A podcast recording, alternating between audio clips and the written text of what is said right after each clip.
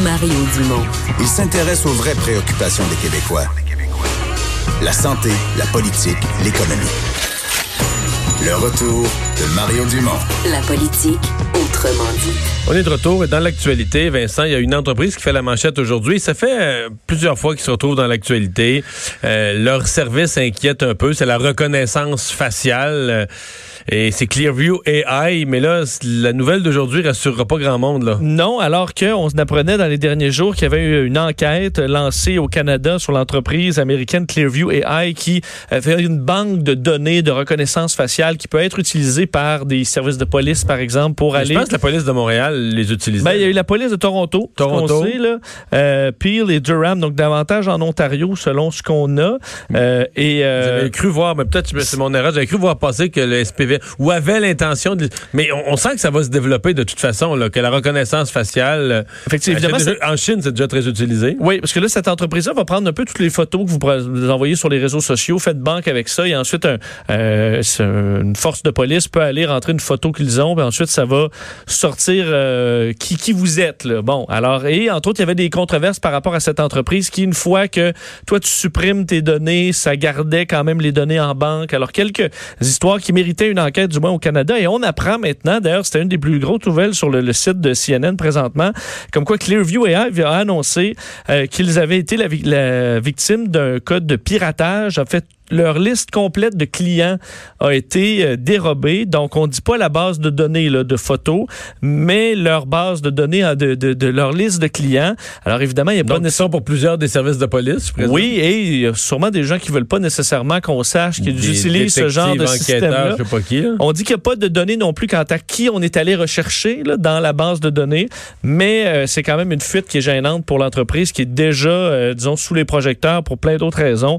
Alors, euh, à surveiller, mais Clearview AI, on n'a pas fini d'en entendre parler. Alors, euh, le dossier d'Eustachio Galaisé, euh, ben, on n'aura pas de procès. Non, et euh, il, va, il va plaider coupable, c'est ce qu'on a appris aujourd'hui. Alors, ça se fera demain matin en cour supérieure. Étonnant quand même, d'une certaine façon. En même temps, il s'était lui-même présenté à la police disant ce qu'il avait fait. ou ce qu'il- effectivement, quoi qu'il faut. Bon, je pense qu'on a.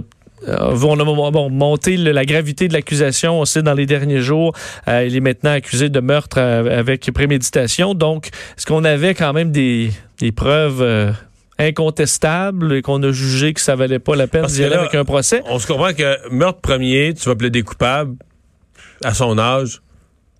C'est fini, là. Ben oui, surtout c'est un récidiviste, c'est c'est 25 ans euh, Il y a 60 minimum. ans, quelque chose comme ça. 50... Ouais, 51 ans. donc. 51? Ouais, 51 ans.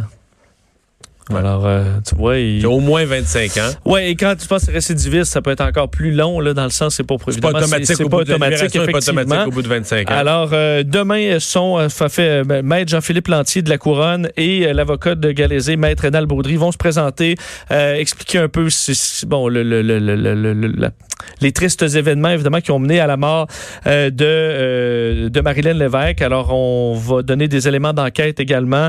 Galaisé devra se lever pour euh, bon, se, déclarer lui-même et plaider coupable. Et ensuite, on sait que les membres de la famille peuvent aller raconter, ce, évidemment, les résultats dans leur vie de ce drame-là.